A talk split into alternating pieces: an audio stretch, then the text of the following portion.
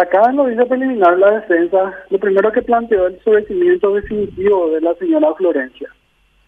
Sobrecimiento definitivo, justamente, eh, uno de los motivos es de que la conducta no era punible. En el caso del 105 dijo que la conducta no era punible, en el caso del artículo 217 dijo que la conducta no era punible, en el caso de la violación de la cuarentena, ley 76 dijo que no existió el hecho, inexistencia del hecho. Yo eh, de participación a todos, se corrió traslado, se resolvieron, se dio trámite a otras cuestiones, el planteamiento de todas las partes, solicitó elevación a juicio oral y todas esas cosas. Y al venir a analizar la cuestión, todas las cuestiones planteadas, al analizar el, pedido de sobrecimiento definitivo del defensor, conforme a lo que dispone el código, que eh, la hipótesis era de que no era una conducta punible del 105. Efectivamente, encuentro de que no era una conducta punible del 105, así como se presentó la acusación. Pero sí, el artículo 18 del Código Penal te dice que si eh, que no habrá dolo en determinadas circunstancias, pero que si la conducta es, es, es punible en su forma culposa, continúa siendo punible. Entonces, al revisar los antecedentes del caso, encontré que la imputación y el proceso se inició por el artículo 107, que es el homicidio culposo.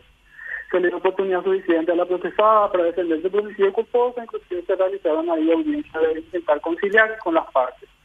Entonces encontré, eh, mi primera decisión fue rechazar el sobrecimiento definitivo del defensor, porque efectivamente había una conducta punible, no el 105, pero sí el 107. Esa decisión, rechacé también las otras decisiones, pero esas otras decisiones no son tan relevantes. Esa decisión de rechazar el pedido de recibimiento definitivo según el artículo 105, porque se da un artículo 107 de homicidio culposo, me llevó a tener que modificar la acusación, que es una atribución propia de un juez penal de garantía, examinar la acusación y modificar e introducir eh, las nuevas modificaciones dentro del auto respectivo. Eh, con respecto a la prueba. Sí. Acá se excluyó una prueba que se fue ofrecida como dictamen pericial. La prueba dice dictamen pericial y fue ofrecida como documental. ¿Por qué se excluye esta prueba? Ya sé bien claro. Acá lo que existe es una autorización o existió una autorización para la extracción de sangre. Acá el sangre del cuerpo de una persona la autorización lo que eh, lo que hace es suple el consentimiento de la, persona porque eventualmente la persona puede no consentir, entonces eso es lo que hace pues suple ese consentimiento. Eso se realizó conforme con la ley, sacó la muestra cuatro, cuatro eh, centímetros cúbicos en dos frascos y se guardó debidamente en el laboratorio forense. ¿Qué es lo que hace luego la gente fiscal?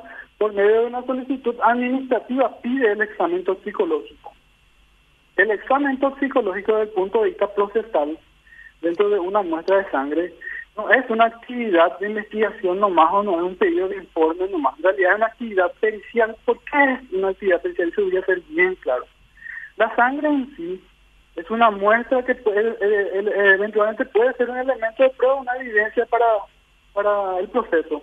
Pero la sangre tiene información dentro que no es apreciable directamente. Yo como juez, ni, la parte ni un testigo al mirar la sangre no va a saber qué información tiene.